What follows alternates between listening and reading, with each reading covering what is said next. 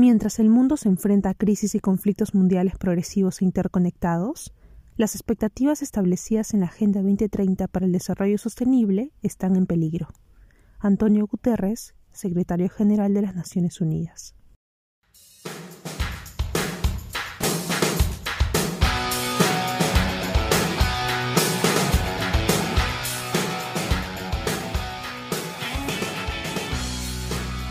A toda nuestra comunidad oyente del podcast Taos al Día. Mi nombre es Alexandra Zambrano Flores, miembro de la Comisión de Investigación del Taller de Derecho y Relaciones Internacionales Alberto Ulloa Sotomayor. Del día de hoy les hablaré sobre los estados en relación a la Agenda 2030 en la actualidad. En esta oportunidad se hará mención del panorama general que precisa el último informe sobre los Objetivos de Desarrollo Sostenible, acerca de los primeros cinco, y se emitirá una opinión al respecto. Los Objetivos de Desarrollo Sostenible constituyen un llamamiento universal a la acción para poner fin a la pobreza, proteger el planeta y mejorar las vidas y las perspectivas a las personas en todo el mundo. En 2015, todos los Estados miembros de las Naciones Unidas aprobaron 17 objetivos como parte de la Agenda 2030 para el Desarrollo Sostenible en la cual se establece un plan para alcanzar los objetivos en 15 años. El último informe sobre los ODS presenta un panorama especialmente preocupante. El uso de los últimos datos y estimaciones disponibles revela que la Agenda 2030 para el Desarrollo Sostenible está en grave peligro debido a las diversas crisis progresivas e interrelacionadas. Predomina la COVID-19, el cambio climático y el conflicto armado. Cada una de estas crisis y sus complejas interacciones repercuten en todos los ODS y generan graves consecuencias en la alimentación y la nutrición, la salud, la enseñanza, el medio ambiente y la paz y la seguridad. A continuación, señalaremos el panorama general que precisa el informe sobre los cinco primeros objetivos de desarrollo sostenible. Objetivo número 1. Poner fin a la pobreza en todas sus formas, en todas partes. El informe indica que más de 20 años de progreso contra la pobreza fueron eliminados por la COVID-19 y que el aumento de la inflación y la guerra en Ucrania lo ralentizan aún más, siendo que la proyección del número de personas que vivirían en pobreza extrema en el 2022 antes de la pandemia era de 581 millones. No obstante, esta cambió alcanzando hasta los 676 millones. Por su parte, la tasa de pobreza laboral aumentó por primera vez en dos décadas, en 0.5% en el 2020, llevando a 8 millones de trabajadores a la pobreza. Objetivo número 2. Poner fin al hambre, lograr la seguridad alimentaria y la mejora de la nutrición y promover la agricultura sostenible. El informe indica que los conflictos, la COVID-19, el cambio climático y las crecientes desigualdades convergen para socavar la seguridad alimentaria en todo el mundo. Cerca de uno en diez personas en todo el mundo parece de hambre. El aumento de precios de alimentos afectó el 47% de los países en el 2020, frente al 16% en el 2019. Además, 149.2 millones de niños menores de 5 años padecieron de crecimiento en el 2020, siendo que para reducir este retraso en un 50% para el 2030, el ritmo anual de disminución debe duplicarse del 2.1% al 3.9% anualmente. Cabe resaltar de igual manera que Ucrania y la Federación Rusa abastecen el 30% de exportaciones mundiales en trigo, el 20% en maíz y el 80% en productos de semillas de girasol porque la crisis provocó escasez alimentaria para las más pobres del mundo. Objetivo número 3.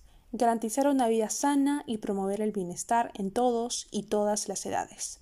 El informe indica que la COVID-19 ha amenazado décadas de progreso en la población mundial.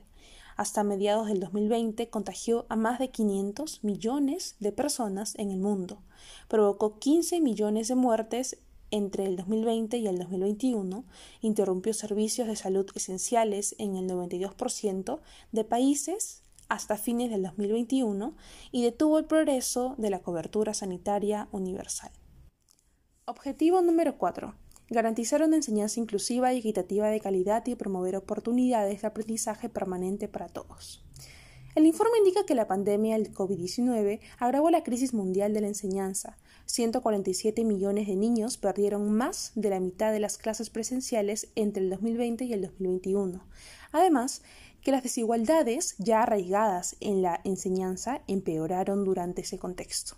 Asimismo, estima que quizá 24 millones de alumnos, desde preescolar hasta la universidad, nunca regresen a la escuela.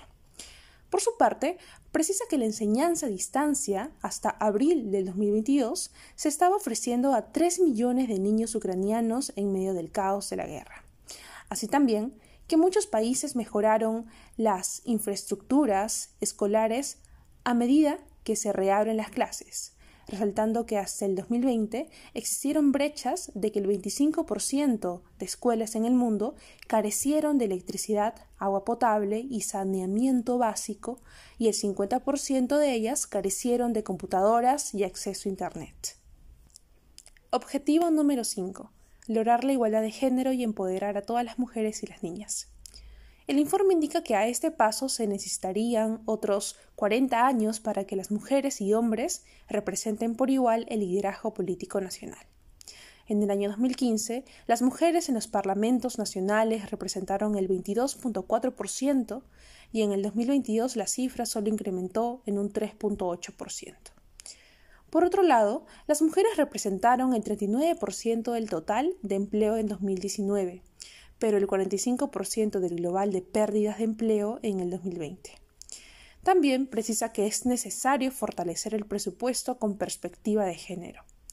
Entre el 2018 y el 2021, solo el 26% de estados contaban con sistemas de supervisión de las asignaciones presupuestarias con perspectiva de género, el 59% con algunas características de un sistema y el 15% careció de elementos mínimos de dicho sistema. Por último, establece que solo el 57% de las mujeres entre 15 y 49 años, de un total de 64 estados entre el 2017 y el 2021, toman sus propias decisiones informadas sobre la salud sexual y reproductiva.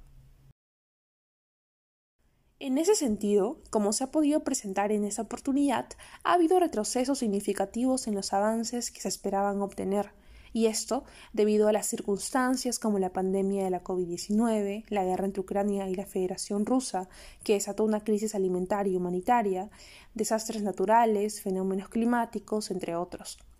Y considerando que si bien las consecuencias de las referidas siguen desplegándose, los estados tienen la responsabilidad de trazar el camino de recuperación que implica replantearse los objetivos y alcanzarlos en aplicación del aprendido durante estos últimos años puesto que los métodos de adaptación a los cambios también deben ser útiles para hacer frente a los retos actuales. Esperamos que hayan disfrutado del tema desarrollado. Agradecemos inmensamente que hayan llegado hasta este punto y si lo disfrutaron, nos ayudarían comentando y compartiendo en sus redes sociales. No se olviden seguirnos para que no se pierdan los nuevos capítulos y secciones. También generamos contenidos en nuestras redes sociales. Encuéntranos en Facebook, LinkedIn, Twitter e Instagram como Taos UNMSM. Les deseamos un buen fin de semana y esto fue Podcast Taos al Día. Muchas gracias.